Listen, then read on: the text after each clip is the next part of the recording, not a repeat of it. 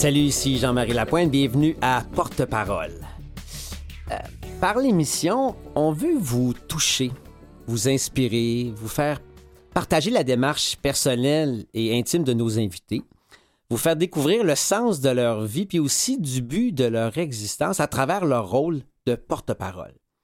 Le grand Victor Frankl disait L'important, c'est pas ce que nous attendons de la vie, mais plutôt de ce que, ce que nous apportons à la vie.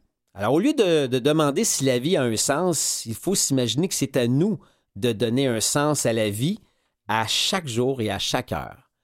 Mario Cecchini, Daniel Cecchini, Daniel Simard. Tu fais-tu appeler Daniel Simard ou Daniel Cecchini? Daniel Simard. Daniel Simard. C'est plus pour les réseaux sociaux que tu te fais appeler Daniel Oui, c'est Cecchini. ça.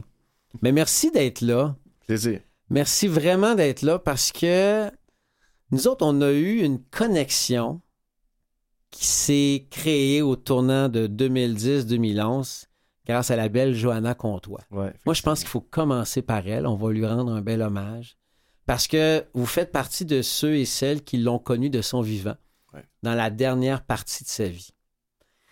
Alors, euh, Johanna Comtois est décédée en 2011 d'un cancer. J'ai eu le bonheur de, de l'accompagner dans les derniers mois de sa vie. Puis c'est comme ça qu'est née notre union à nous autres. Puis si je vous dis Johanna Comtois, à quoi vous pensez? Inspiration? Je pense qu'à chaque, euh, toutes les fois que j'ai la chance ou euh, quand sa mère, Natacha, euh, va sur Facebook, mettons, puis qu'elle elle parle de Natacha, c'est vraiment, vraiment le premier mot qui, me- qui qui vient en tête. Je pense une force puis une résilience de quand les, les fois que moi je l'ai euh, je l'ai vu consoler sa mère. Tu sais, Mm. quand c'est elle, quand on faisait avec la radio à l'époque, le Radioton dans Sainte-Justine, dans le lobby de Sainte-Justine, les six stations. Donc, c'est là que ça a commencé, en fait. Euh, C'était incroyable d'avoir allé. Euh, je me rappelle de Paul Arcan qui finit son entrevue, puis qui me dit euh, Faut que tu t'occupes de cette petite-là. Là. C'est extraordinaire. Puis moi, il y avait six stations. T'écoutes, t'écoutes. Puis j'écoutais les shows le lendemain beaucoup. Euh, fait que sur le coup, c'est comme ça que ça a commencé. Puis là, tu commences à porter attention. Tu te dis Waouh, ça n'a aucun sens. La maturité.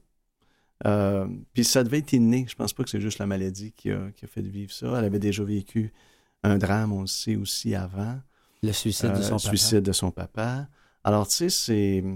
Tu regardes ça, puis après ça, tu penses à injustice. Tu penses à. Mm. Si on se laisse aller, on dit, waouh, pourquoi, pourquoi vivre tout ça quand tu as 13, 14, 15 Ça n'a aucun Mm. sens d'avoir vécu ça.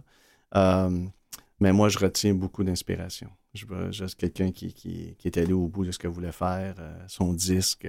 Il n'y a, rien qui y a rien qui semblait l'arrêter. tu sais. Aucun rêve impossible. Aucun rêve impossible. Je sais pas. hein. Daniel? Ben, écoute, euh, le premier mot, c'est vraiment comme Mario, là, inspiration. là. C'est, c'est- c'est certain, quand on pense à elle, on peut pas. C'est le premier mot qui nous vient en tête. Moi, là, Johanna, on l'a vu dans plusieurs levées de fonds. Puis c'est fou, là, c'est. Elle représentait la joie de vivre malgré ce qui était pour euh, y arriver. Là. C'est, incroyable. là. Moi, je, je me souviens de, de son sourire, je me souviens de. Comme, ce n'est que des beaux souvenirs. Mm. C'est incroyable. Là. euh, on se dit, mon Dieu, euh, je suis certaine qu'elle aurait fait des grandes choses, même si elle n'avait pas vécu cette expérience-là. là. Tu sentais que c'est quelqu'un qui aurait fait et qui fait probablement de belles choses ailleurs, là, dans Mm. une autre Mhm. Dimension, si on veut. Ouais. Mais euh, c'est- ça. C'est sûr, c'est c'est l'inspiration qui nous vient en tête.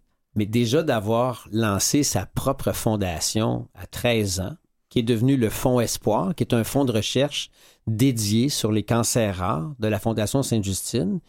Je le rappelle, euh, pour ce fonds de recherche-là, tous les sous qu'on donne, tous les dollars sont donnés à la recherche. Sais, Il y a des fondations qui se prennent un petit montant d'argent pour les frais administratifs, c'est normal. Là, il n'y a aucun frais d'administration. Tout va à la recherche. Donc, c'est un petit bout de femme qui s'est servi de son histoire, de sa de ses douleurs de petite fille, de ses, de ses moments de détresse, mais pour créer de l'espoir, parce qu'elle l'a appelé le Fonds Espoir, la Ouais. Fondation Espoir. Donc, quand tu dis inspiration, mais il y a aussi beaucoup d'espoir qui, Ah. Malgré sa mort, elle suscite de l'espoir. Eh, eh, eh, je vais laisser Daniel après te parler de l'espoir par rapport à la fondation. Mhm. Mais euh, euh, quand euh, tu parles que nous, on était réunis par elle, euh, il y avait Marie-Lou dans cette aventure-là aussi. Il y avait Marie-Lou Cathy, il y avait Marie-Lou Wolfe, il y avait Cathy euh, Saint-Laurent dans cette aventure-là. Ouais. quand je les revois, puis qu'on dîne ou qu'on. C'est inévitable à chaque fois, même 12 ans après, 10 ans après, on parle de Johanna pendant 4-5 minutes. Euh, puis les, mots espoir euh, viennent dans la conversation, toujours rapidement. Tu sais, elle a, en plus réuni du monde autour d'elle euh, qui ont cru à son, à son projet. Du monde occupé, là. Jean-Marie Lapointe a autre chose à faire. Marie-Lou est occupée comme, comme ça se peut pas. Mais elle a réussi, tout ce monde-là a réussi à dire Oh, on va prendre un break. Puis on va donner du temps à Natacha et à Johanna pour voir un peu. Alors, euh, non, c'est comme, comme Daniel dit, je pense que je pense que tu peux pas regarder ça, puis inspiration et espoir, ça va ensemble souvent, euh, parce qu'inspiration, ça te pousse à aller plus loin. Pour moi, la motivation, c'est court terme. Euh, c'est hum. comme motiver une gang pour un match de football. C'est correct. Là. On va trouver les bons mots, ça va être bon pour trois heures. Mais inspirer, c'est pour une vie. Je pense que c'est le leg qu'elle nous a laissé. Quand on est habité par une mission, par, une inspiration, qu'elle soit divine ou peu importe. C'est ce qui te donne du gaz quand tu penses qu'il t'en reste plus. Ah, écoute. Euh, qui te fait avancer. ouais. C'est fou, hein? Quand, tu, quand des moments de découragement, ça fait partie des, des, euh, des personnes à qui tu peux penser. Ou ce que tu dis, regarde, si, elle, elle a accompli ça avec l'adversité à laquelle elle faisait face, où il y avait une finalité, où il y avait une fatalité, ouais tu peux pas toi démissionner, tu, sais. tu peux pas toi ah arrêter, tu peux pas toi pas faire face à un obstacle de toute évidence en, en, comparaison et pas comparable justement, où tu peux pas dire. Euh, c'est drôle que tu parles quand même. J'avais oublié le radioton. Ouais. Hey, c'est fou ça parce que vous l'avez fait pendant quelques années ça. C'était-tu ton idée, ça, à l'époque? Écoute, j'aime pas dire ça parce qu'on travaille en équipe, mais euh, le, le radioton dans le lobby, de Sainte-Justine existait par C'est quoi? Seul. Comme seule station. La touche que j'ai apportée à ce moment-là, euh, c'est simplement de dire. Euh, parce que là, les six stations de chorus à l'époque euh, arrivent dans la place Bonaventure.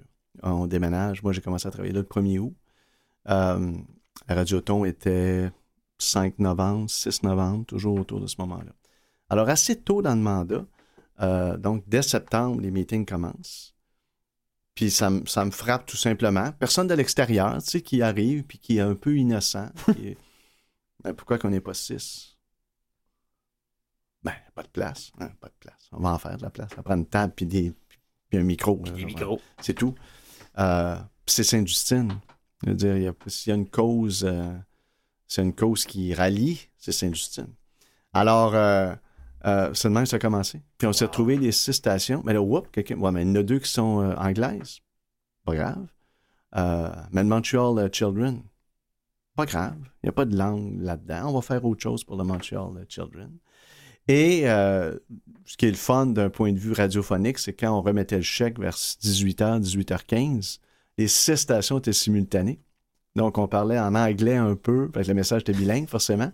On parlait un peu en anglais, c'est quoi? On parlait un peu en français sur CFQR parce que tout le monde était connecté en même temps. Fait euh, c'était pendant 7-8 minutes. Alors, ça a été. Euh, écoute, ça a ramassé 3,8 euh, millions, je pense, sur les 5 en une journée, en 12 heures. Sur 5 C'est une grande, grande fierté. Ouais. C'est une grande fierté. Quelle belle idée. Mais en fait, ce qui rallie les gens, au-delà de la business, de la radio et des communications, c'est un enfant malade. Excuse-moi, mais ça mm. rallie tout le monde. Vous, vous avez deux filles. Ouais. J'ai vu les photos récentes, sont magnifiques. Mm. On touche du bois, elles sont en santé. Alors, tu sais, toi, quand tu vois une petite Johanna comme toi qui n'aura pas la chance que tes filles ont, ça change tout dans la vie d'une maman. Hein? Ben écoute, c'est impensable de penser qu'un enfant peut être malade. Là. Euh, mm-hmm. oui, effectivement, on touche du bois, nos enfants sont en santé, euh, on a des bonnes filles, c'est vraiment, on est proche euh, d'elles. Puis, euh, Samantha et Samantha et Jessica, oui. Samantha. Qui sont, sont grandes, là? sont grandes, oui. 28 ans et 24 ans. oui, 28 et 24. Puis, euh, puis quand tu es en santé, puis que justement, là, tout ce que tu as besoin dans la vie pour être heureux, c'est à ce moment-là que, que tu veux redonner. Tu sais, ben, tu devrais redonner tout le temps, là, mais tout le monde a une certaine chance. On, L'être humain souvent regarde ce qu'il n'y a pas ou ce qu'il voudrait. Ou... Mais si on se mettait tout à regarder ce qu'on a, tout le monde est riche de quelque chose. Puis, mais quand tu as la santé en plus, parce que, tu sais, oui, c'est sûr qu'il peut arriver n'importe quoi tout le temps, mais quand tu as la santé, c'est facile c'est plus facile de s'en sortir. Ben, la volonté et la santé. Mais euh, c'est très difficile de, penser que tu peux avoir un enfant malade parce que c'est tellement innocent, c'est tellement, comme Mario a dit tantôt là, pour euh, Johanna, c'est tellement injuste. Tu dis, tu, sais pas pourquoi. Là. On a beaucoup de questions là, par rapport à ce qui peut arriver dans la vie. elle? Hmm. Tu parles, mettons, à Natacha, pourquoi sa fille, pourquoi pas les miennes? Pourquoi c'est elle qui a tiré le mauvais numéro dans le boulier? on, on connaît pas l'histoire, on connaît pas... Mais ça te fait réaliser ça à ce moment-là, la chance que tu as d'avoir tes deux belles filles en santé. Mais est-ce que quand tu voyais Natacha, ça te, ça te mettait mal à l'aise? Comment tu te positionnais par rapport à Natacha? Puis tu voyais que sa petite fille, elle, elle avait tiré le, mauvais, la mauvaise boule. Pas mal à l'aise, c'est sûr, triste. Tu sais, c'est hmm. difficile, là. Euh, quand on, je veux quand on parle de bénévolat, souvent, on, on, on se dit qui on peut aider, puis qu'est-ce qu'on peut faire, puis tout ça c'est pas si facile d'aider des gens quand il y a autant de tristesse, mais tu sais, comme au Radioton, euh, tu sais, j'allais moi aussi au Radioton à chaque année, c'est incroyable comment les enfants sont hmm. forts. Fait que ça, hmm. on dirait que c'est plus facile d'aider peut-être les enfants que les parents, parce que quand tu vois des parents, là, brisés, là, tristes, puis je veux dire, il faut avoir une, certaine force pour être capable de ne pas se mettre à pleurer avec eux, parce que dans le fond, ils n'ont pas besoin. Je veux dire, oui, tu peux pleurer, ben oui. mais je veux dire, souvent, tu veux aussi encourager puis essayer de. de ce que j'entends dans ce que tu dis, hmm. Daniel, c'est que la personne démunie n'est pas l'enfant. Non. C'est souvent le frère, c'est souvent le papa, la maman. Et toi, comme en posture de maman, tu te dis, elle vit le pire des cauchemars. C'est ça. Elle vit le cauchemar que je ne voudrais jamais vivre. Donc, il y a en même temps une forme d'entraide que tu veux aussi faire. Tu peux pas rester indifférente, mais en même temps, la maman, Natacha, dans ce cas-ci, incarne le pire des cauchemars. Là. Exactement. Ça, c'est tough. C'est là que ça nous confronte comme parents. Oui. tu sais, quand il t'arrive un malheur, on dit souvent la personne qui, qui, qui a ce malheur-là, reçoit en même temps une certaine force. Il arrive, il arrive quelque chose qui fait que tu n'as pas le choix, il faut que tu te battes. Puis... Mais on dirait que quand tu es dans la peau des autres personnes alentour, euh, eux autres, ils se sentent tellement impuissants. On dirait que tout le monde préférait que ça, leur arrive à eux, au lieu que ça arrive à la personne que tu aimes plus que tout au monde. Fait que c'est, oui, effectivement, c'est toujours euh, au monde autour de la personne que, c'est plus difficile. En fait, eh, rapidement, si je peux me permettre, parce que tu parles des, euh, des enfants, je me rappelle d'avoir dit, puis quand, quand Daniel a eu son cancer, il m'est arrivé de penser à ces enfants-là parce que j'ai des images de ces journées-là où euh, le parent, c'est la personne, comme j'étais avec Daniel à côté, où là, c'est une impuissance totale. Tu passes par la frustration, tu peux rien faire. Tu peux juste accompagner. Euh, ce qui est pas peu, là, mais je veux dire dans le sens que. Euh, mais ces enfants-là, enrubannés, des gros pansements, puis qui te racontent que. Ouais, ça fait huit fois là, qu'ils vont dans ma tête, là, je sais pas trop, là, pas ce qu'ils cherchent, ils vont finir. Lui, il est super de bonne humeur. Puis tu te réveilles mm. d'abord, c'est ça. Parce qu'il va par la radio, là, en plus. Là. Il est mm-hmm. excité. Puis c'est sa mère qui a de la misère. Qui, euh, Puis Natacha, c'était pareil. Cette entrevue-là, elle était euh, littéralement rayonnante. Puis je me rappelle qu'elle est sortie d'entrevue, puis euh, quand je te allé me présenter, puis on jase. Puis elle dit, vous, vous êtes sûrement en position de m'avoir des billets pour Lady Gaga. Johanna t'a collé ça. Ah, absolument. Oh, j'ai dit, puis absolument. J'avais aucune idée comment, mais j'ai dit, ils vont m'arranger pour en avoir. Puis Arcan est venu me voir, m'avait dit, t'es mieux d'en avoir des billets pour elle. mais euh, malheureusement, parti au mois de février, puis là, je suis au mois d'avril. Ça m'a toujours ah. resté. Ça, c'était une, frustration pour elle. Ah. Euh, mais, euh, mais écoute, des histoires comme ça, un enfant qui avait malheureusement un trouble au foie, tu sais, le teint vert, hmm. pas, pas difficile, là puis qui jase avec Ron Fournier, puis qui, qui parle des échanges, puis qui critique le coach des Canadiens, puis qui connaît ça pour le. Tu sais. On leur a fait. Ils ont vécu des moments où tu dis, s'ils peuvent oublier ça pour quelques minutes. Ouais. moi, nous autres, on n'a pas le droit de se laisser aller. Et c'est là que ça, donne un sens à nos jobs 100%. dans les communications. Parce que tu disais à micro fermé tantôt, Daniel, que tu travaillais à TQS, tu travaillais aussi dans, dans les communications. vous êtes un peu rencontrés comme ça. Assez cassé. Ouais. Assez cassé à la radio.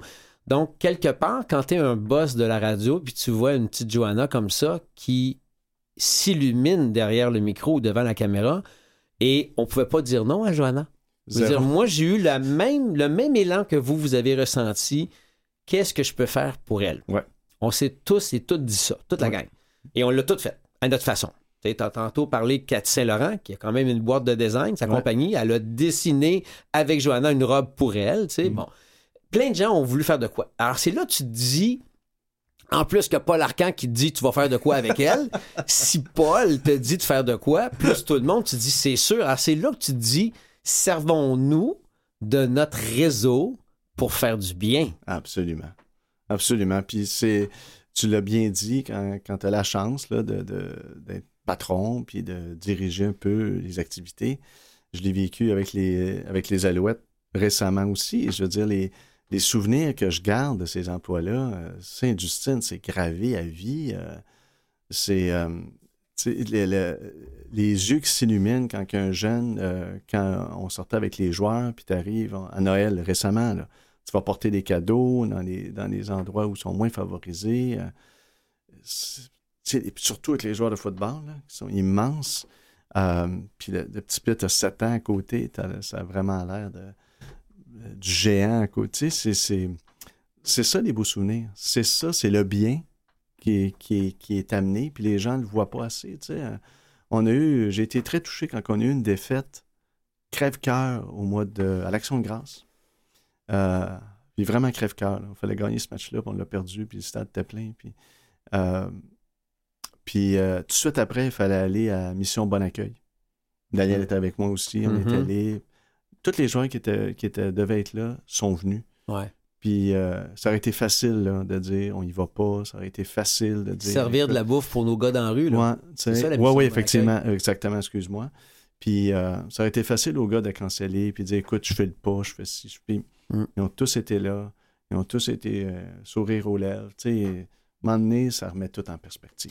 Alors, quand tu as la chance de, le faire, il faut t'assaisir. Ben, là, tu, viens de nommer ça. Oui, Daniel? Non, mais c'est drôle parce qu'on parle de Joanna aujourd'hui, puis euh, à Noël, euh, je pensais pas qu'on viendrait ici puis qu'on parlerait de Joanna, mais hmm. dans une des levées de fonds, euh, il y avait des pleins de toutous qu'on a achetés ah, pour de la Fondation On a acheté, nous autres, moi puis Mario, on a acheté plein.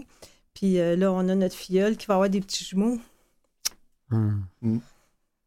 Je suis un peu émue, là, mais...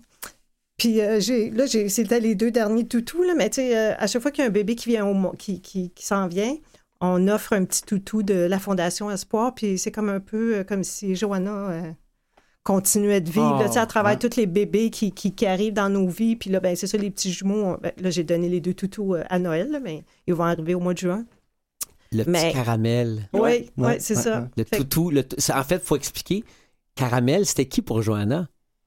C'était son toutou qu'elle avait pendant ses traitements de chimio puis de radio. Et c'est comme son petit toutou de réconfort. De... Parce qu'on sait que le toutou, quand l'enfant touche son toutou, le flat, ça l'amène à vivre un peu de réconfort, de douceur. C'est pour ça qu'on a fait ce toutou-là. Donc, c'est ce que tu as offert, le toutou. C'est ça. Fait que, euh, là, je sais pas s'il en vendent encore, mais nous autres, on avait acheté une grosse euh, quantité. Euh, quantité. Puis, euh, mais c'est ça. Fait que c'est de, de, dire que, tu sais, dans le fond, euh, sa vie se poursuit euh, à travers d'autres d'autres beaux événements puis d'autres belles choses qui arrivent dans, la vie. Tu sais, je vous écoute parler, puis j'écoute l'exemple de ce que tu as donné tantôt à tes gros mastodontes de joueurs de football qui, malgré une défaite, s'en vont faire du bénévolat à la mission Bon Accueil ou, peu importe l'endroit. on ne sait pas ce qu'on dépose dans le cœur d'un jeune. Quand on, visite, on visite, mettons, Sainte-Justine ou le Children, et qu'on soit une vedette de hockey, de football, de soccer, peu importe. Et les jeunes nous regardent avec des grands yeux d'admirateurs, puis ils trippent, puis ils se sentent importants.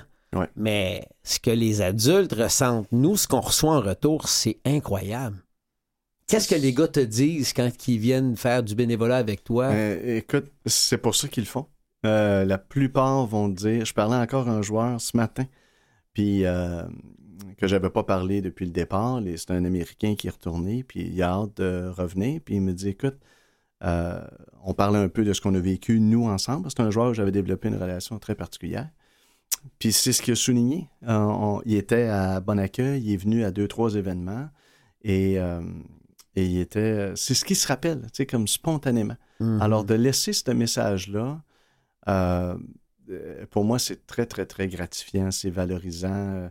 Je me rappelle euh, le nombre de commentaires que j'ai eu de parents qui ont, euh, qui ont dit un de vos joueurs est allé parler à mon fils dans une école.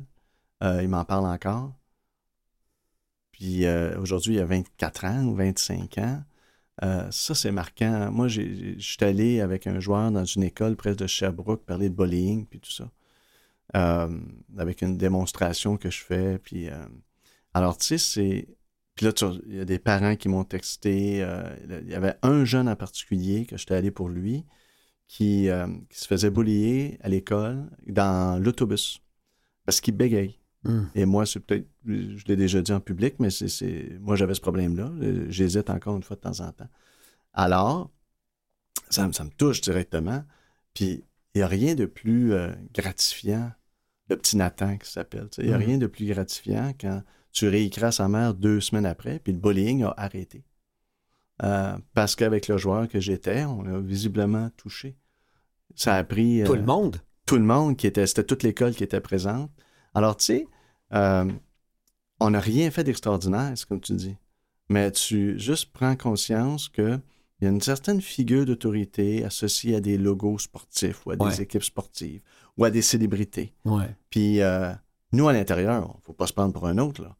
Mais il faut être conscient de cet impact-là que ça peut avoir. Attends une minute, je t'arrête. Par contre, quand tu dis c'est rien d'extraordinaire, c'est Ben, extraordinaire c'est-à-dire que. d'avoir arrêté du bullying dans une école, excuse-moi. Ben, c'est-à-dire que euh, oui, mais ce que je veux dire, c'est que c'est pas, c'est pas, c'est une demande de, de, de temps. Puis il faut le trouver le temps. Mais comment je tu l'as démontré, sans, sans aller trop dans les détails, comment tu fais la démonstration Écoute, je, avec le joueur de football qui est peut-être deux fois ta grosseur? mais, mais en fait, j'y vais. euh, Il y a deux choses que, que je fais. D'abord, je leur demande de fermer, euh, de, de- d'être. euh, imaginez-vous que vous êtes au cercle. Je leur demande de fermer les yeux, évidemment. Et là, vous êtes au centre, puis il y a un cercle autour de vous, puis tout le monde rit de vous. Là, je leur laisse digérer ça. Comment vous vous sentez? Là, toutes les plus jeunes répondent rapidement leurs émotions. Euh, ensuite, euh, je leur demande de fermer les yeux encore, puis je dis là, par contre, voyez, vous voyez quelqu'un qui n'est pas vous, qui est au centre, qui fait rire de lui, mais vous êtes avec les dix qui rient de lui. Comment vous vous sentez? Oh, wow. Puis là, évidemment, c'est la honte, c'est la pourquoi je fais ça. Puis là, j'ai dit, qu'est-ce que vous dites à votre mère 24 heures après quand le directeur a appelé? Pour dire que j'ai fait ça dans le cours d'école? Je pense que ça frappe à un certain âge. Puis après ça, j'ai un briquet et un grand briquet que je mets dans l'eau, que tu as peut-être déjà Oui, vu. je le connais. C'est beau, ça. Mais tu peux les raconter. Mais c'est-à-dire qu'on met le briquet à l'eau en disant ça, c'est des insultes, ça, c'est j'ai été poussé, ça, je me suis fait euh, traiter de whatever, de, de plein de noms. Fait que là, évidemment, quand tu cliques, la flamme sort pas. Ouais. Fait que j'ai un plus grand briquet. Tu dis votre rôle maintenant. Puis là, tu fais juste mettre le briquet au-dessus parce que le gaz sort quand même. Puis là, la flamme reprend. Fait que j'ai dit, tu viens aider. Wow. Euh, puis j'ai vu les enfants, euh, tu sais, c'est... Ah, que c'est beau, ça. Alors, c'est des démonstrations pour ces âges-là qui sont frappantes. tu sais. Mais je veux dire, ce que- je veux dire, parce que c'est pas extraordinaire, c'est quand tu as la chance de le voir, de le- d'être demandé pour faire ça. Puis comme Daniel dit, ça devient un devoir. Tu sais, euh, ça devient un dû, ça devient un retour. Tu parlais de qu'est-ce qu'on, qu'est-ce qu'on, le sens qu'on veut donner à notre vie ou le Mhm. sens qu'on veut donner, nous, le sens qu'on veut donner. Il y a, il y a- il y a de l'empathie là-dedans, il y a de la, de la compréhension, il y a de la bienveillance, de la bienveillance Ouais. on est gâté par la vie malgré ce qui est arrivé à, à Daniel. On a nos filles en santé, notre famille élargie. Tu sais, tout, tout, on n'a pas de gros problèmes. Alors, c'est encore plus, c'est pas par culpabilité, hein, c'est non. vraiment, vraiment juste de réaliser qu'on est chanceux. Fait que si quelqu'un te demande trois heures, deux heures, une heure de ton temps, faut que tu y ailles. Tu le fais par élan de cœur. Puis quand tu es devenu le, le président d'honneur de notre levée de fonds pour Johanna Comtois, Ouais. on, on s'adressait à un homme occupé et on savait que les choses allaient arriver. Je veux dire, tu as même fouillé dans tes poches pour qu'on fasse un chiffron, pour qu'on puisse avoir un beau chèque, là, X montant d'argent que j'ai pas besoin de nommer, Ouais. mais c'était quand même un gros montant. Mais probablement que tu as une très grande bonté à l'intérieur de toi qui est là et qui attend juste des occasions pour la mettre en brillance. Écoute, t'es gentil de dire ça de cette façon-là. Euh, Moi, je peux sûr- confirmer que oui. Mais c'est sûr que c'est sûr que c'est sûr que tu peux pas. euh, J'imagine qu'il y a un côté inné, un côté de l'éducation, il y a un côté de, de peut-être le fait que j'ai j'ai j'ai euh, le bégaiement m'a amené beaucoup là aussi à avoir euh, beaucoup d'empathie si on Ouais. veut pour les autres. J'ai quand je fais des conférences, j'ai cinq leçons que j'ai que je mets au- à l'écran puis que j'élabore beaucoup sur ça. Et la première, c'est avoir de l'empathie. Que ce soit en business ou dans la vie personnelle, je pense que tout commence par là. Il faut essayer de comprendre l'autre un peu. Euh, C'est quoi les quatre autres? euh, les quatre autres, c'est en fait sont, sont, sont, sont, sont, euh, sont, sont- sont tirés de. Je pourrais te raconter la longue, longue hi- euh, histoire, mais il y en a une qui est, qui est euh, euh, obtenir les données. Donc, get the facts, get the data. Parce que beaucoup de gens. euh, ça s'applique à tout, là. C'est- Évidemment, c'est- business un peu, mais il y a un côté très. très personnel. Je l'amène très personnellement après ça. Après ça, il y a un côté, je ne sais pas si tu connais le livre de La Vache Mauve, mais d'être, qui est un concept de marketing par, un, par un Américain. Mais c'est vraiment d'être différent, d'être remarquable, Ouais. d'aller plus loin, tu sais, de, de, de, de se distinguer, mais de la bonne façon. Doser son Tiens. unicité. Oui, effectivement. Et ça vient, et ça rejoint toute l'empathie aussi, parce que pour être remarquable, faut que tu faut que tu te dises à qui je parle, Mhm. puis donc comprendre lui, qu'est-ce qui est remarquable pour un enfant de 5 ans, et pas la même chose pour un, un CEO d'une compagnie euh, mul- euh, multinationale qui voit 50 grands spécialistes par semaine. Ouais, Fait que si tu veux te distinguer dans ce milieu-là, il faut t'agir d'une façon, avec un enfant d'une autre façon. même chose. Mais dans les deux cas, c'est pas nécessairement plus. Non. C'est pas nécessairement plus facile avec un, avec un, avec un enfant. C'est pas ce que je sous-entends. C'est très, très différent. Alors, c'est tout ce genre de principe-là. Après ça, il y a une notion de, de, de jamais dire jamais, OK. euh, qui Ah, rejoint bon. ce que tu disais avec euh, Johanna aussi. Mhm. Puis finalement, où rien ne s'écrit euh, sans comprendre. Puis de toujours être. euh, je veux dire, rien ne, rien ne se. Rien ne s'apprend sans prendre de notes. euh, qui vient plutôt d'une citation de JFK parce que learning, if not, euh, si tu apprends, mais tu l'in- tu l'in- L'incarne pas. tu l'incarnes pas, c'est in vain. C'est ça. C'est en vain. Alors, euh, alors donc, l'importance de, comme j'ai souvent dit, en, en business, malheureusement, des fois, il y a des gens qui travaillent depuis 20 ans, mais ils ont 20 fois un an d'expérience. Ouais. Tu sais, ils apprennent pas. Non, on va dire ça. Alors, ils répètent les mêmes erreurs. Alors, il faut les aider. Et ce que tu dis, c'est qu'il n'y a rien comme une expérience incarnée pour nous changer, Absolument.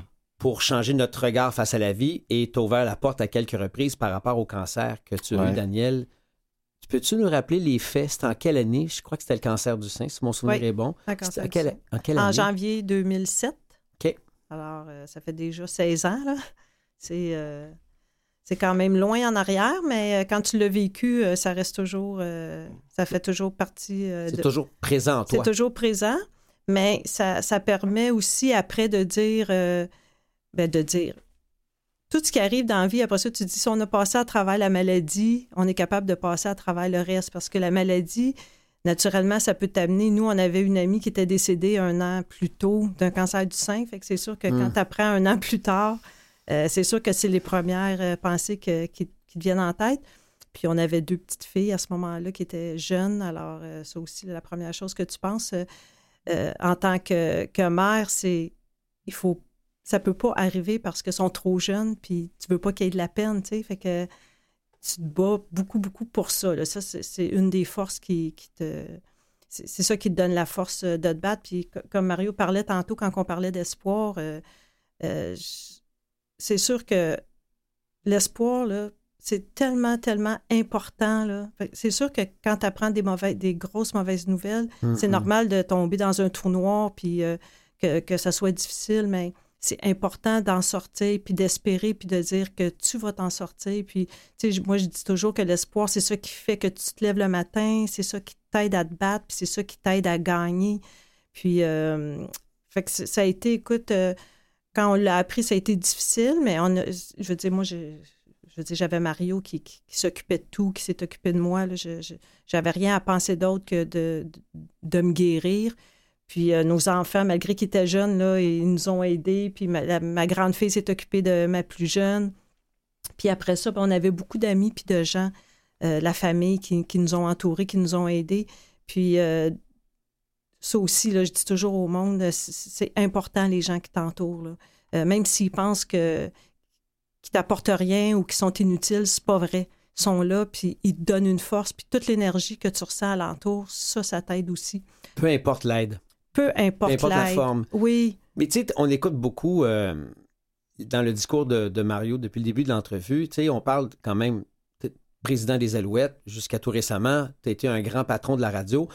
Le classique, et le- peut-être même le cliché que derrière un, un grand homme ou à côté d'un grand homme, il y a une grande femme. Mais là, c'est les rôles. À un moment donné, c'est toi, la grande dame qui vit une grande épreuve, Mm. et tu as un chum à côté qui a quand même des grosses jobs, on Ouais. s'entend. Mais c'était quoi l'aide que Mario t'a apporté? Quelle sorte de partner qui a été? En quoi le grand homme qu'on connaît dans la business a été un grand homme, un grand allié pour toi? Ben pas juste dans la maladie, là. Mario, il fait tout pour moi, là. Je, je, dire, je sais même pas, je, je, dire, je, le dis pas parce que je suis en ongle. Je, je, Mhm. dis... euh, je parlais à quelqu'un dernièrement qui, qui connaît pas Mario, là, puis je disais, ah non, moi, j'ai rencontré un prince charmant, puis 30 ans plus tard, il est pareil, là. Il a pas changé parce que, tu sais, au début, c'est toujours plus beau, puis il fait toujours les bonnes choses. Fait que ce soit dans la maladie, maladie ou pas, ben, il a tout pris en charge. Comme quand j'ai Wow. été malade, là. Euh, mais Mario, je, je peux lui demander n'importe quoi, puis il est toujours, toujours là. Euh, il y a des gens, il y a du monde qui, qui venait voir Mario pour savoir comment il faisait pour accomplir autant de choses Mhm. professionnelles et personnelles. Comment il fait pour être toujours à la maison le soir puis les fins de semaine en faisant euh, un, un si grand travail professionnellement? Bon, ben Mario, il est bien... euh, il, Discipliné. il est bien discipliné, il sait où ce qui s'en va, puis tout se passe dans sa tête, mais euh, fait que dans ma maladie, il a tout pris en charge. Comme je te dis, moi, j'ai, j'ai- je, je- je me soignais, je prenais des marches, je lisais, euh, tout était là, tout, C'était ta job de toute façon, de C'est- prendre soin de c'était toi. ça, Ah ouais, oui. c'est- c'est- Puis, tu sais, il venait à tous mes, il venait à tous mes traitements. euh, je veux dire, il était toujours, toujours, toujours Wow. là, euh, euh, émotivement, émotionnellement. Il était, je il- Mais hon- honnêtement, là, C'est très réciproque, là. Oui, j'en doute pas. Vous faites un beau team. Ça Ouais. fait combien de temps vous êtes mariés? Depuis 91. Et vous êtes Ensemble, en- mariés 93. OK. Donc, 91, le début de votre Euh, relation. 30 ans cette année. OK. Ça. Alors, on s'entend que il y a une connexion, Mm. mais là, c'est de l'amour next level. là. Ouais, ouais. Excuse-moi, mais pour passer à travers différentes épreuves, puis tu sais, l'abondance, il faut savoir gérer ça. Ouais. Vous vivez dans une certaine abondance financière et professionnelle, mais c'est pas tout le monde qui sait gérer ça. Est-ce que quand on gère l'abondance de la bonne façon, ça nous donne-tu des outils pour gérer l'adversité de la bonne façon? Je pense que oui. Je pense que c'est surtout, euh, encore une fois, l'espèce de réalisation. En fait, moi, j'ai- j'appelle ça, puis même en business, c'est le terme que je prends souvent, il faut cristalliser les émotions, si on peut. Alors, tu sais, les fameux, euh, l'essentiel est invisible pour les yeux. Ouais. OK, mais comment est-ce qu'on le rend un peu concret? Parce que je pense que les gens, les gens prennent pour acquis. Euh, malheureusement. Là, je dis les gens. Je veux pas avoir là de. Je juge pas personne, je ne Mais généralise dans le sens pas. de cristalliser, ça veut dire? Oui, c'est-à-dire, le piège, c'est que tu le prends pour acquis. Ouais. Alors, quand tu tombes là-dedans, malheureusement, tu t'en aperçois pas tout de suite. Euh, parce que ça, peut-être, ça t'est dû, parce que tu as travaillé fort, tu le mérites, parce qu'il y a plein de belles formules que tu peux te donner. Euh, c'est facile d'oublier après, puis de fermer les yeux sur certaines, après ça, sur certaines injustices, puis commencer justement à porter du jugement sur les autres. Euh, c'est pour ça que l'empathie, pour moi, reste le numéro nu- un. numéro un. Hyper important. Et il faut que tu comprennes ça. Fait que oui, je pense que la gestion de ça, de se rappeler que, puis après ça, mais écoute, tu l'as vécu récemment, malheureusement, euh, quand les gens nous quittent. euh, ma tante, on était au salon funéraire hier. J'ai une tante, moi, qui nous a quittés, 93 ans, une belle vie. Mhm. Euh, mais c'est toujours, puis on parlait de nos âges tantôt, on, on- on arrive à 60 ans. Il y a- il y en a possiblement maintenant plus derrière que devant. Alors, tu, tu- tu prends conscience de tout ça, puis qu'à un moment donné, le sens que tu y donnes, ben, ça va être chaque moment, Ouais. puis chaque journée, puis chaque belle action que tu peux créer, chaque beau souvenir que, Mhm. que, Alors, oui, je pense que ça t'aide énormément parce que surtout depuis ce qu'on vient de traverser avec la pandémie, euh, je pense qu'il y a eu. euh, moi, les joueurs, les gens, les gens oublient, mais ils ont, ils ont 25 ans, là, ils ont 23 ans. Ah ouais, ils sont ont jeunes 27 encore. ans, sont jeunes. Là. Ils ont beau peser euh, 350 livres, sont jeunes. Alors, ils ont vécu, puis malheureusement, dans, dans le sport, tu joues pas, tu n'es pas payé nécessairement. C'est- tout ça, là, ça a été difficile à expliquer tout ça. Puis, euh, fait tout ce qu'on a pu faire pour les aider, fait ça m'a ramené ailleurs. Des Mhm. gens qui peuvent pas. Moi, j'ai eu la chance de continuer à travailler. On est obligé de dire à des gens, vous êtes temporaire euh, à la maison, on est obligé de dire aux joueurs, ben, il n'y a pas de match. Et Il faut réaliser l'am- l'ampleur de tout ça. Fait que, oui, ça m'a aidé à gérer ça. Je pense d'une- Mhm. de la meilleure façon que je pouvais avec les outils que je me suis donnés. Ce Euh, quand c'est tu pas dis- nécessairement parfait, mais au moins, oui, ça rentre dans la réflexion. Tu parles de l'épreuve que vous avez vécue comme couple, comme famille, du cancer de Daniel. Ça t'a donné des outils pour passer à travers la pandémie? Et comment gérer ta job de président des Alouettes? Ça t'a aidé? Ah oui, absolument. En fait, ça m'aide depuis. euh, en fait, c'est Daniel. Euh, euh, je dis toujours que c'est c'est Daniel qui s'est levé le bout puis qui a décidé que ça finira pas là. là. Ah ouais. C'est elle qui, qui nous a dit euh, c'est un wake-up call, puis on va prendre soin de nous. Mhm. Puis les difficultés, elle pourrait vous en parler mieux que moi, mais quand tu dis son seul travail, c'était de prendre soin d'elle, tu sais, vous savez tous, ceux qui nous écoutent, très bien qu'une mère de famille n'est pas du tout habituée à prendre soin d'elle. C'est pas son premier rôle. Non. Alors, quand à un moment donné, faut, faut. Puis elle a eu le courage de dire là, pour être là longtemps, il faut que je prenne soin de moi. Ouais. Alors, euh, tu peux pas dire, euh, regarde, euh, non, il faut que tu prennes la relève, puis c'est tout. Puis tu te projettes, puis tu dis, si l'inverse avait été vrai, my God, c'est sûr que j'aurais jamais traversé. J'aurais pas eu son courage, Oh wow. puis elle aurait eu probablement deux fois le mien de bien s'occuper de moi, tu sais, de s'assurer. Fait que tu peux pas ne pas être inspiré dans ce temps-là. T'es pas d'accord? Mais qu'est-ce que ça te fait d'entendre Oui, Mario oui, te dire ça? Dire ça de Oh, toi? ça, c'est Ben, la vérité. Là, il me le dit souvent. là, je veux dire, c'est... Il, y a, il y a toujours plein d'éloges pour moi, mais euh, c'est sûr que je- je- comme, moi, je suis pas capable que ça soit pas beau alentour de moi. OK. C'est- impossible. là. Puis ça, ça aussi, c'est des choses. euh, C'est des choix. je suis, ouais, oui, mais je suis chanceuse parce que je suis aussi ven- venue au monde comme ça. Moi, il faut que tout soit beau alentour de moi. Fait que je fais tout, tout ce qu'il faut euh, pour que ça le soit. Que je m'arrange pour que ce soit. Puis là, je me rends compte, comme Mario disait, avec la, le- la COVID et tout ça, je me rends compte que du- les gens sont pas nécessairement tous comme ça. Quand il arrive un malheur, c'est pas facile, puis ils ont de la Hmm. misère à passer au travail, puis même dans le quotidien.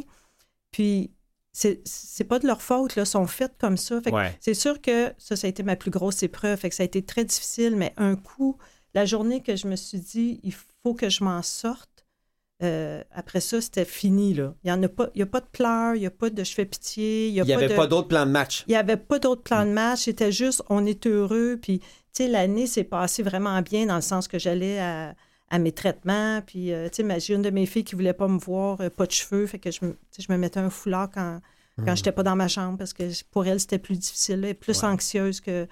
Puis, euh, Mais il y avait de la dignité en toi, malgré tout, de rester comme une femme et aussi de bien paraître pour ta fille, pour lui éviter de vivre de l'anxiété puis de la peur. Donc, ça va à ça. C'est à ça que Ah tu ouais. fais référence, que Ah ouais. Tu as fait une belle job de ne pas juste être une femme qui avait un cancer, qui allait prendre soin d'elle, mais tu protégeais tes petits à Oh travers oui, ça. non, non, ça C'est- sûr. Puis, tu sais, même, je dire, ma mère, mais tu sais, le monde, euh, Hum. c'est fou, là. Il y a du monde qu'il faut que tu consoles, là. Il y a du monde qui se met à pleurer, Ah ouais. là, parce que quand ils. Tu sais, comme quand je, je- quand je leur disais, là, parce que. tu sais, Ouais. parce que c'est impensable. On dirait que. Je sais pas pourquoi, j'ai l'impression que je connaissais personne qui avait un cancer avant moi. Puis, puis tout le monde alentour de nous, on dirait que j'étais la première. Je veux dire, on était chanceux, il n'y avait pas de maladie dans notre famille, dans- chez nos amis. Puis. Fait que tout le monde est. Tu sais, j'avais 43 ans à ce moment-là Mhm.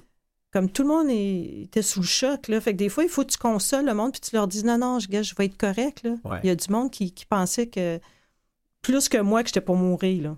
Mais là, Hmm. tu leur as fait comprendre que c'était ta décision et on allait s'en sortir. Ouais. On l'a fait. Je pas si vous entendez, on a un petit thème musical qui annonce Ah ouais. euh, une petite transition, mais le problème, c'est que là, on vient de briser un record de toutes les émissions qu'on a faites. Habituellement, on arrête à 25-30, mais là, c'était trop bon.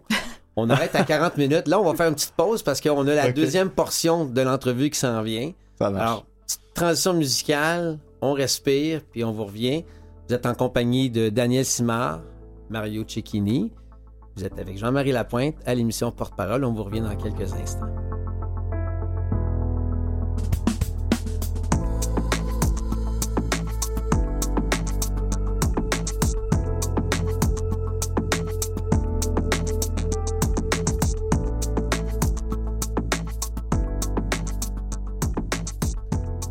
Alors, de retour, euh, je suis avec euh, Mario Cecchini, Daniel Simard, ici Jean-Marie Lapointe. Alors, normalement, quand on fait notre petite transition, on est supposé sortir le chapeau puis on pige des questions.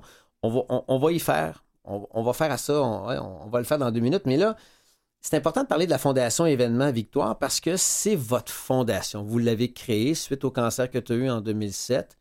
Et cette fondation-là, c'est de faire une grosse levée de fonds pour ramasser des fonds pour la recherche pour le cancer du sein.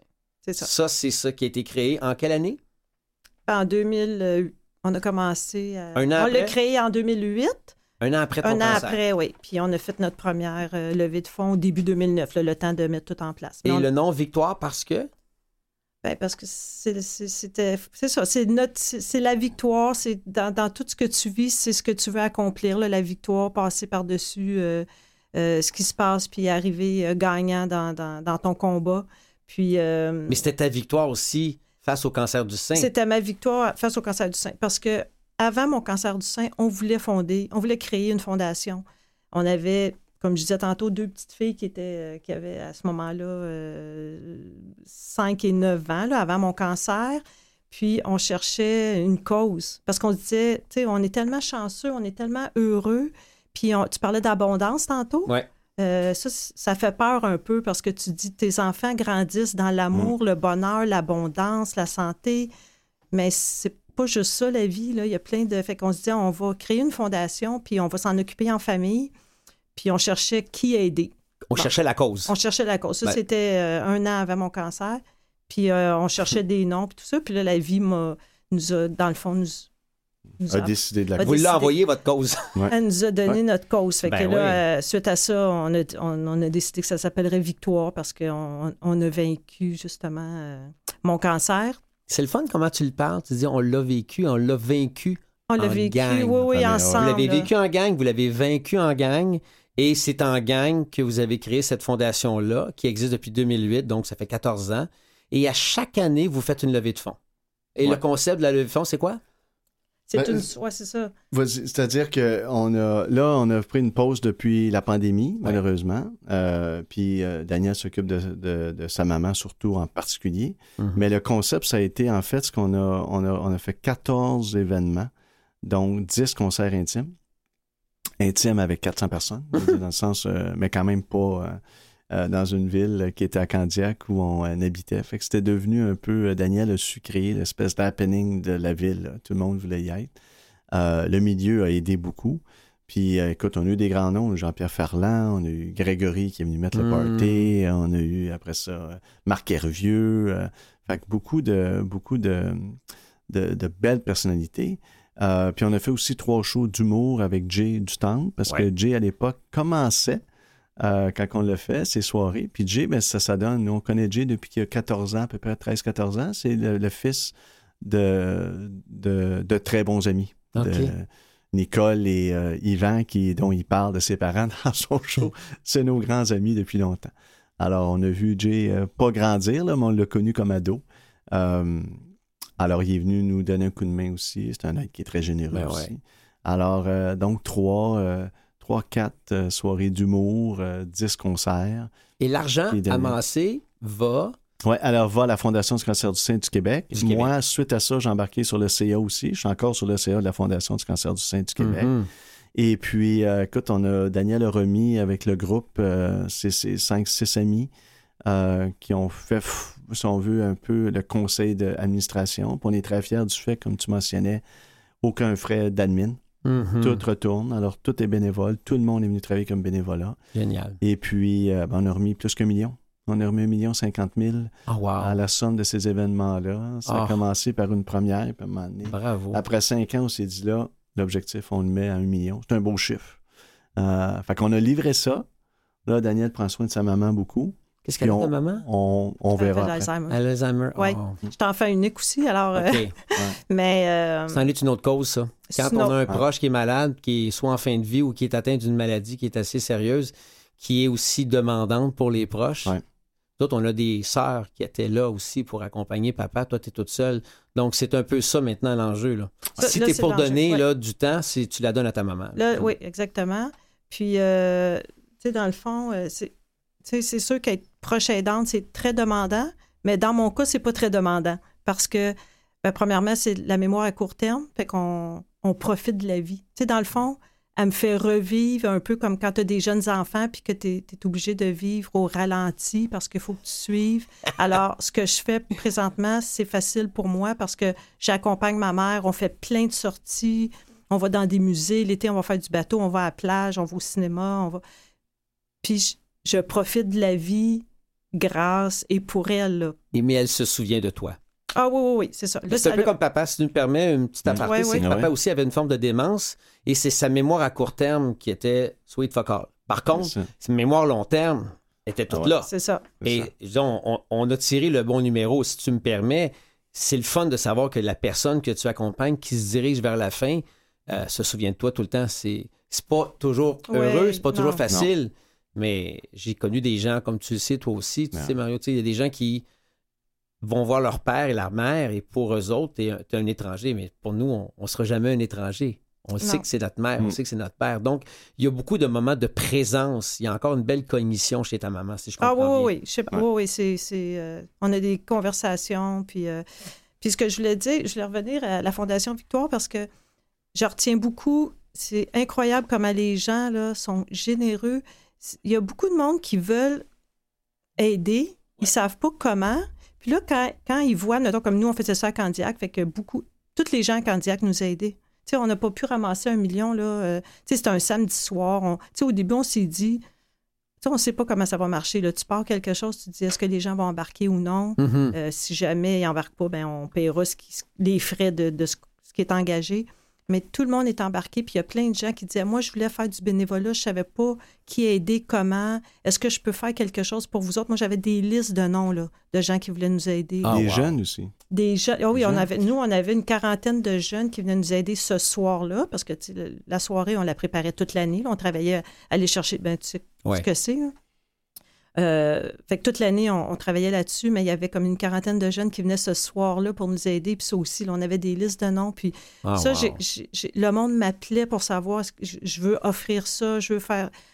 Moi, là, j'en revenais pas, là. Puis même, quand on allait chercher des commanditaires, euh, il y a plein de gens qui disaient, ben j'encourage déjà une autre cause, mais ils nous remerciaient pour ce qu'on faisait. C'était juste... le- on dirait que c'était juste des belles choses qui, qui- qui sont ressorties de ça. Wow. C'est vraiment... euh, tu sais, je- je disais toujours au monde, tu sais, oui, on aide les gens, mais Ouais. ça ça m'aide moi comme si, comme si mon cancer n'est pas arrivé pour rien. là, tu sais, C'est c'est Ah comme si ça m'avait donné... euh, C'est c'est peut-être dans la notion de l'expression un cadeau mal emballé. Le cancer, c'est peut-être un cadeau mal emballé. Surtout que c'est pas le fun au début quand tu le déballes, mais si tu regardes 5, 10, 15 ans plus tard, tu sais, c'est arrivé avant le décès de Johanna. Vous avez rencontré Ouais. Johanna, tu étais encore dans le 5 ans de le célèbre 5 ans de la rémission du cancer. Et vous avez toujours continué de donner, vous êtes toujours présent, mais la vie vous envoie aussi d'autres beaux cadeaux. Ouais. Vous avez deux belles grandes filles, d'autres d'autres beaux mandats. Moi, je suis pas du tout inquiet pour vous deux, ni toi, Daniel, ni Mario. Je sais qu'il se passe beaucoup de choses dans l'actualité de, de ta carrière. Mais parlant de, de surprise, dans le, dans le petit sac que j'ai ici, qui est Matuc, Matuc du défi 28 jours de la Fondation Jean Lapointe, j'ai plein de petites questions. Alors là, vous allez piger là-dedans à tour de rôle. Tu veux qu'on pige? Pogne-en une. Daniel t'en prendra une. Et là, tu vas la lire à haute voix. Daniel, prends-en une toi aussi. Et là, allons-y.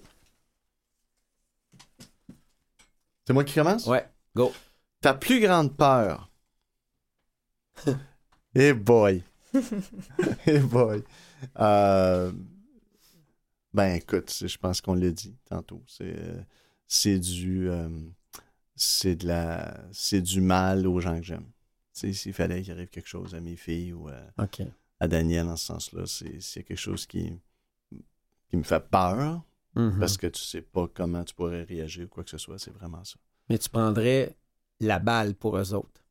Oh my God. Je pense, je- en fait, instantanément, je suis porté à dire oui. tu sais. C'est sûr que quand Daniel a eu le cancer, tu t'envoies tout seul dans ton auto et tu te dis pourquoi pas moi? Ouais. Euh, parce que tu penses toujours, pour moi, le- moi j'ai écrit un document en recherche euh, dans, professionnelle euh, à l'interne de Télémédia en 96 qui s'appelle Le pouvoir des femmes. Ça m'a beaucoup éclairé parce que pour moi, la mère, c'est le nucléus de la, de la- on dira ce qu'on voudra, là. Euh, puis oui, tu peux être un père présent, mais une mère, c'est une mère. Mm. Euh, la fondation, c'est la mère.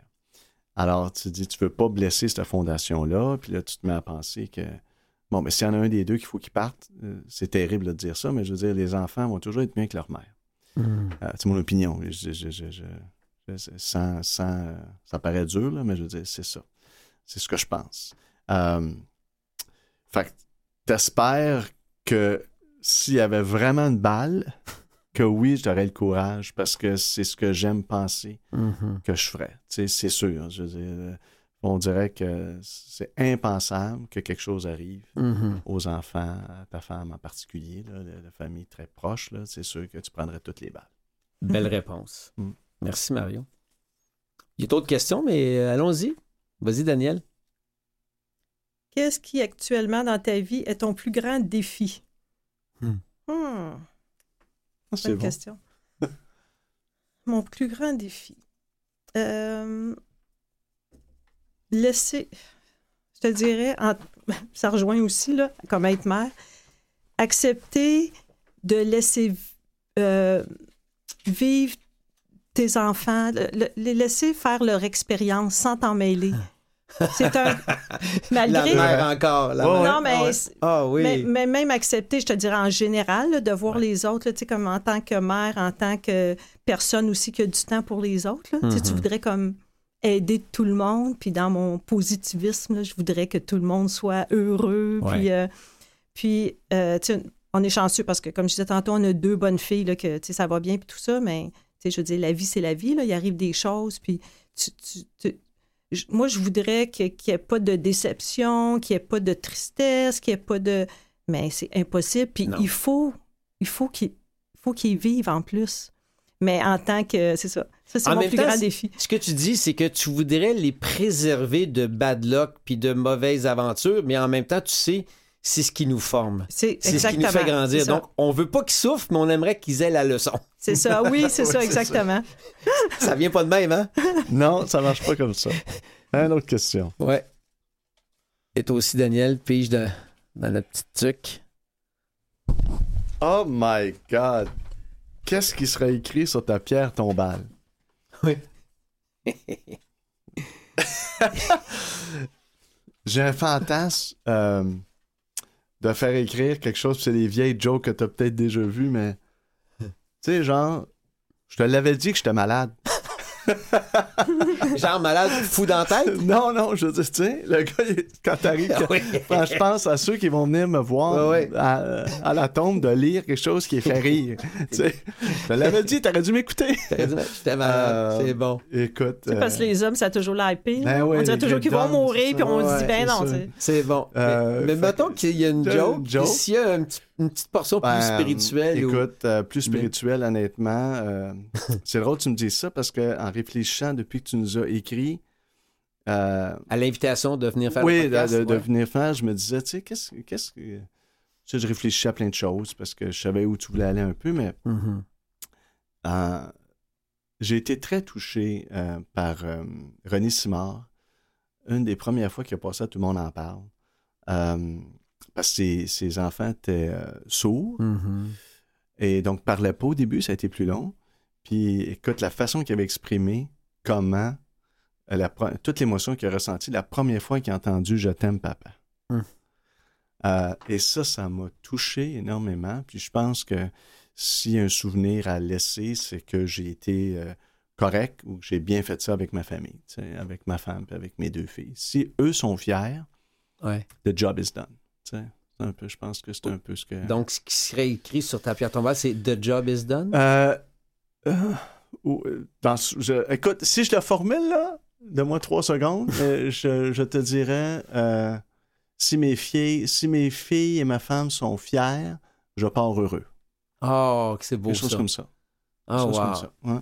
Mais on dirait Ouais. que tu te prépares à ce que ce soit ça qui soit écrit. Écoute. Tu euh, t'enlignes vers ben, ça. Ça, ça devient, ça dépend de la façon que tu penses, mais moi, j'ai toujours travaillé avec, euh, on parle d'objectifs, moi, je prends toujours la finalité. Ouais. D'ailleurs, je suis fatiguant avec ça en business, je dis toujours, qu'est-ce qu'on veut à la fin? Ouais. Puis là, on va reculer. Ouais. Fait que si tu veux, si tu veux être heureux à la fin, si tu veux que ça soit écrit sur ta pied tombale, ben, faut que tu fasses des actions en conséquence. Alors, alors, donc, ça te guide, tout simplement.